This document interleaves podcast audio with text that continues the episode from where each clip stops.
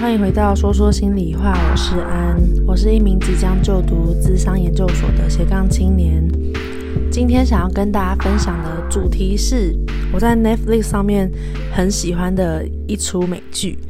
叫做《雨伞学院》。我平常是不太喜欢看英雄片或是爽片的，但是它其实是有一点有一点英雄片，可是它的剧情啊、画面跟音乐就是真的没有话说，我觉得真的非常棒。我想要稍微简单的介绍一下它的大纲，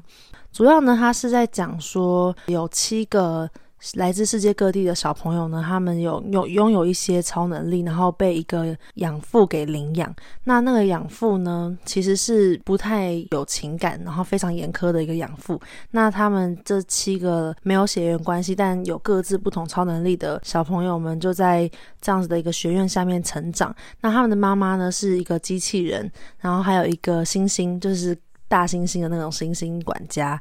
整部片的结构跟风格是有一点奇幻性质的，是比较喜剧感的调性，就是会有一些很荒谬的事情，然后一些奇幻感，可是它就是有一点拍得很有质感，所以是有一点幽默的感觉。我就先讲一下每一个雨伞学院底下的人物介绍好了。那他们总共呢都是被每个小孩，他们都是被编号的。一号的能力是他很大只，然后拥有一些怪力，就是力大无穷。然后二号呢，他是他能够很精准的把刀子射在任何他想要射的地方，就是基本上就是操控刀子的能力很强。那三号呢，是他能够操纵人心，就是他有一个能力是，他可以说 I heard a rumor，然后后面的句子都会成真。假如说他说我听到一个谣言是。你杀了你爸爸，他就那个人就可能会去杀他爸爸，就是去控制人心。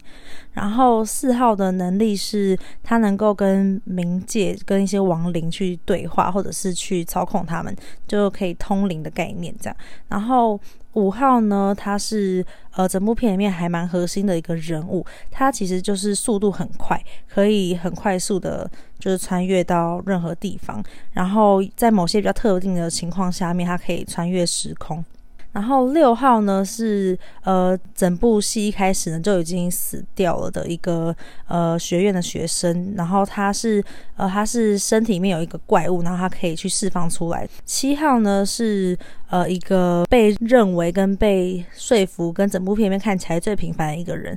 好，那简单讲完大家的能力之后啊，其实他最近出到第二季，他第一季的时候开始是在他们在父亲的葬礼上面相遇，因为毕竟是。机器人妈妈加上一个情感疏离的爸爸，所以其实里面的每一个小朋友，就是他们长大之后都成为一个情感上面有一些缺失的人，那他们也。跟彼此的关系也非常的疏离，所以他们其实见面就是吵，就是吵架跟打架，然后对彼此没有什么好感，然后对爸爸就是也只有怨言，其实也不难过，就是只是出席葬礼而已。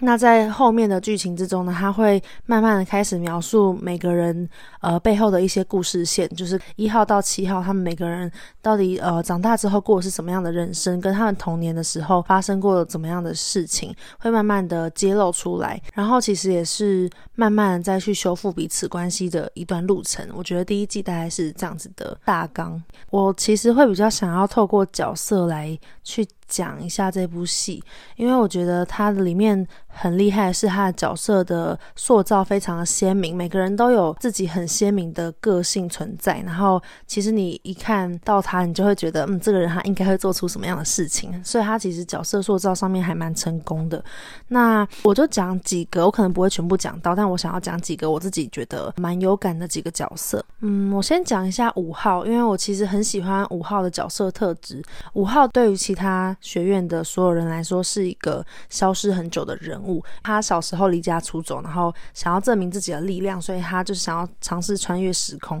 然后不小心就是穿越到了末日，所以他一个人就在末日待了大概三四十年，一个人孤独的待在那个空间里面。那直到他们在老爸的葬礼上，五号找到方法回来，所以他那时候其实已经是一个心智年龄，其实已经是可能五六十岁的老头了。可是他就是因为呃时空扭曲或是时空穿梭的关系，他被困在一个他小时候的样子里面，所以他出现在大家面前，他整部戏的样貌都是那个小时候青少年的样貌，是蛮讽刺的。他就是其实已经是一个老练的老灵魂了，可是他的样子就始终是一个年轻的小孩子。这其实也是算是这部戏里面的一个巧思跟一个比较幽默的地方。然后五号呢，五号的扭曲是蛮有趣的，就是他虽然非常的聪明，可是因为他曾经在末日待了几十年，那他唯一能够流露情感跟他情感的依托，其实是一个模特儿人形，就是那种服装店会放在柜前面，然后穿衣服的那种。那种假人，他就是喜欢那个假人娃娃，有点像是那种《鲁滨逊漂流记》，他就是在孤岛上，然后他就要跟他的篮球做朋友，然后跟他自言自语那种感觉，然后他还帮那个假人取了个名字叫 Dolores，然后他的 Dolores 就是可能在可能各种枪击案中，或是他在逃亡的时候，他都会一直带着他，会对他说一些心里话，所以五号的情感依托所在其实是一个假人，我觉得这也是他角色塑造。虽然很古怪，可是也还蛮迷人的。那我觉得五号对家人态度有时候也是蛮不客气的，就是那种很犀利，然后很很话语简短的。但是其实他对他的家人还是有爱的，就是他还是会想要保护他的家人，或者是会想要为他的家人做出一些事情。只是那些内在的在意跟温柔，他不太会对大家表现出来。他对大家都是比较冷言冷语的呈现。我觉得可能也是。他在情感缺失上面所表现出来的部分，所以我觉得五号就是有点像一种人，就是可能他心中很在意你，可是他也不太会直接表现出来的那种，就是他可能会对你冷嘲热讽啊，可是实际上他会很关心你，或是实际上他会为你想办法，只是他很不会表达。讲完五号之后，我想要再讲一下三号，就是可以用谣言控制别人的女生。三号叫做 Alison，她是整个家族之中唯二的女生。然后她跟一号也有一点一些情愫，就是他们从小的时候就有一点暧昧啊什么的。毕竟他们没有血缘关系，所以他们就玩得很开心啊，就是小时候就有一些美好回忆。但是长大之后，Allison 其实就有结婚生小孩。然后 Allison 的故事也有一点悲惨。其实用谣言控制别人的特质，有一点像是控制狂的感觉。就是他是可以操控别人的，可是其实他很不喜欢自己的这个能力，因为就是当别人知道他真正的样子的时候，都会很害怕自己是会被他控制，或者是其实当他拥有这个控制的能力的时候，其实到最后他发现，他就算有这个控制人的能力，他也是没有办法去挽回或是去维持维持一段他想要的关系。可能当他在婚姻里面，他小孩子很崩溃发疯的时候，他真的受不了的时候，他就会说。嗯，可能我我听到一个谣言是你变得很乖，然后小孩子变得超听话，然后这一幕可能不小心被她的老公看到，她老公就觉得天哪，就是你居然用超能力对付我们的小孩，你怎么可以这样做？所以其实，在这样的场景下，就是婚姻就会开始出现一些裂缝。可是，其实如果站在呃 Allison 她的角度上面去想的话，如果你真的遇到一些你受不了的事情，你又有这个能力的时候，你其实很难去忍住不用。就是我们遇到一些情境，我们无能为力，我们就会用我们可以做事情去解决。可是他刚好可以做的事情，或是他的解决方案，就是用他的这个能力。虽然在一般人或是平凡人眼里面，这这个件事情看起来是很可怕的，可是他可能。也还蛮无奈的，就是毕竟他也很努力要控制自己，可是，在一些不得不的情景下，他展现出真正的自己，可能也不一定能够被接受，或是可能就会导致关系出现一些裂缝。所以，我觉得 Allison 她也是一个会希望跟别人建立一段紧密或亲密的关系，然后算是一个感性，然后也很强壮、有能力的女生。那说到悲剧的话呢，我觉得整部戏里面最悲剧的角色，我就讲一下七号好了。呃，后面可能会爆雷，所以我觉得大家如果真的想要听下去的话，也可以看完以后再听下去。这样，七号叫做 Vania，Vania 是一个俄国的名字。就是他可能是原本是俄国出生的小孩，这样。巴尼亚童年真的非常的悲惨，因为到最后，就是剧的最后面会发现他的能力非常非常强大，是所有人之中最强大的。可是也因为他的能力太过强大呢，他的养父呢从小就药物控制他，就是让他把这个能力压下压下去压制住，甚至就是在他比较没有办法稳定，或是训练比较失控的时候，他的养父就把他关在一个小房间里面，把他关禁闭，然后把把他跟其他的兄弟姐妹都隔离。所以其实 Vanya 从小就是，她其实是一个很善良的女孩，可是她会感觉自己跟大家格格不入的，因为她的养父禁止她出任务，然后也把她跟其他人隔离。然后最过分的是第一季的最后几集爆出的一个梗，就是她的养父曾经叫 Allison 对她说：“I heard a rumor that you think yourself is ordinary。”她的养父叫 Allison 跟她说，她是一个超平凡的人，然后觉得自己没有超能力。她他从此以后就一直觉得自己是一个平凡人。然后甚至他就是在成年之后，他就出了一本书，叫做《Extraordinary》，就是超级平凡这样。然后把家里面的一些故事写进去，也因为这样子，就是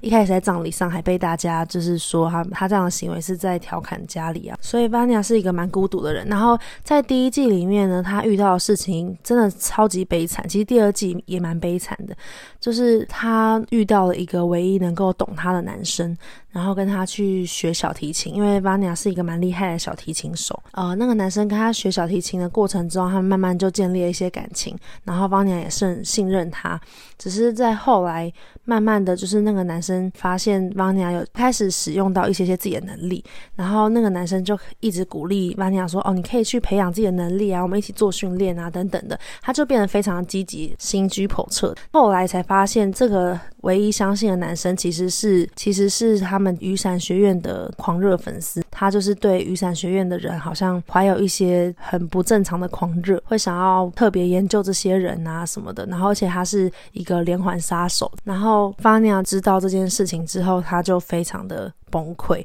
毕竟是从小到大唯一一个相信他、爱他的人。然后就没想到，其实一切都是骗局，这样。呃，后面还有发生一些事情啦，就是他的能力后来就有被激发。最后呢，其实发现其实世界末日是 Vanya 造成的，就是他的能力被激发之后，就是整个那个能量波就是大爆炸之类的，然后就炸毁了这个这个地球，这样。这也是这也是这部剧的一个小小的讽刺，就是被整个家族里面最看不起的发娘其实才是这个世界末日最大的。呃，引爆者，所以其实大家就是一直觉得，哦阿玛尼亚就是可以不用理他或什么什么的。可是其实最后关键就是出在这个看起来最平凡的的孩子身上。那我觉得这个寓意好像也蛮有趣的。很多时候我们好像不觉得一件一个人或是一件事情很重要，可是往往也许他在你很看重的一件事情上面是很关键的，或是他是很核心的人物。我觉得可能有时候这是我们常常有些盲点或是会去忽略的。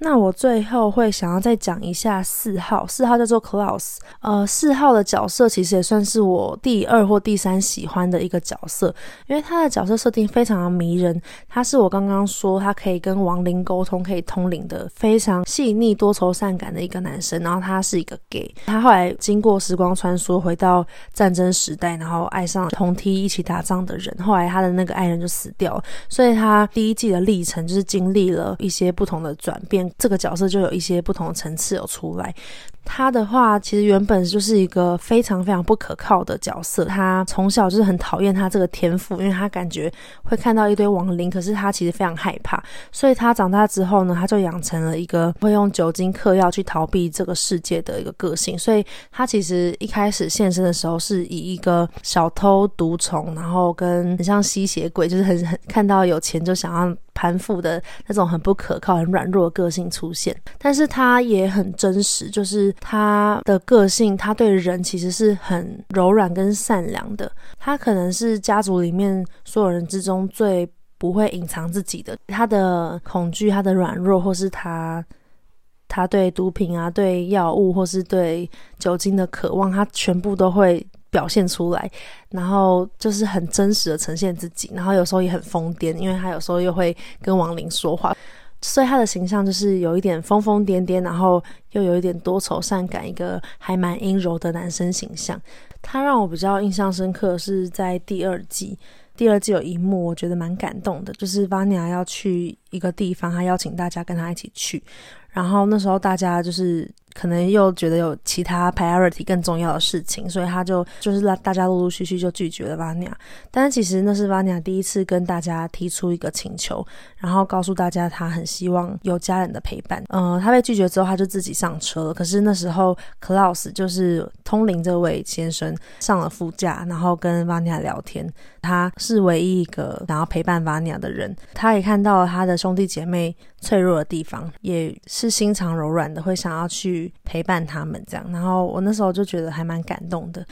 那因为我最近就是疯狂的追完了第二季，所以我觉得第二季的话，我还是超级推。就是看完第二季，因为其实第二季跟第一季离有点久了。然后我第一季看完的时候，我印象是好看的。然后看完第二季之后，我就再次佐证了，我觉得嗯，第一季真的是非常好看。第二季、第一季加第二季加起来就是好看上加好看，没有毁掉第一季。它的配乐很棒。第二季就是他们穿越到了一九六一年到六三年的时代，就是那那个美国的六零年代。然后他们就经历了一些时代背景上经历的事情，然后每个人呃一号到七号他们的扮相都变得不太一样，所以其实变得蛮有意思的，就是他们的个性，然后导致他们在一九六零年代变成了怎么样一个人。反正我小小破梗一下，Klaus 就变成一个邪教的教父，因为他的个性也很疯癫，然后他又很又很真实。